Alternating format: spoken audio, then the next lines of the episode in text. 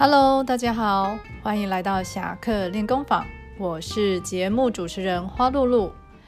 前一阵子同学都关在家里上线上课，最近又一直下雨，是不是觉得心有点心浮气躁、闷闷不乐的？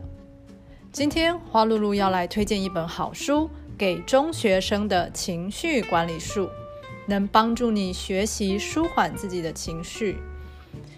人在出生时，大脑负责情绪反应的部位已接近成熟，不用刻意学习就会有情绪。但是管理情绪的能力，却是需要透过后天的学习才能建立相关路径。透过这本书，可以帮助同学学习认识自己的情绪，进而学习调节情绪的方法。书中有提到，生气容易冲动发飙的人。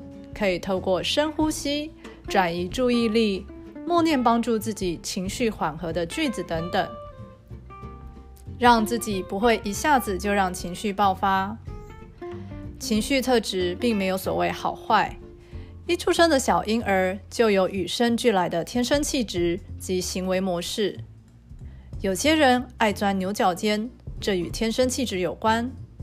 这类型的人容易发现问题，也较具批判能力，但是要学习调节过多的负面情绪，因此需要学习制作属于自己的情绪百宝箱，例如听音乐、运动、找人聊天、写日记等方式，让自己平缓情绪。大脑负责理性的部分，要到二十岁才会发展成熟。青春期，也就是各位同学你们现在正处的阶段，是训练大脑回路的重要阶段。